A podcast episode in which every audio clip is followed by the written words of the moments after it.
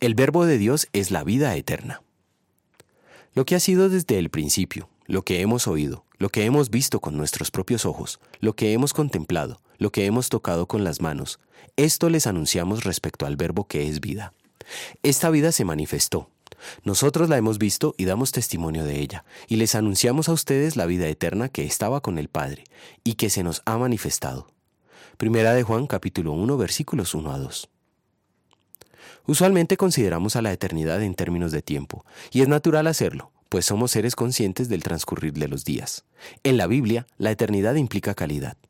Así cuando trata de vida eterna y muerte eterna, no lo hace en relación a existencia o inexistencia.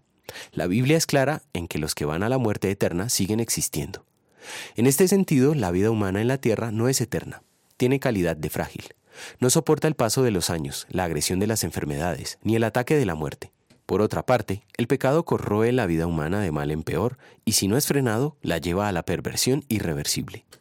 Conocemos varias clases de vida, la vida vegetal, que usualmente no depende para su existencia de otros seres vivos, pues extrae su energía vital al procesar los minerales del suelo con ayuda de la luz solar. Pero la vida animal vive de otras vidas. Necesita consumir elementos orgánicos, vegetales o animales, para subsistir. Son dos clases de vida diferentes. Las plantas viven de vida vegetal y los animales de vida animal. ¿De qué vida vive Dios? De ninguna. Él es la vida eterna.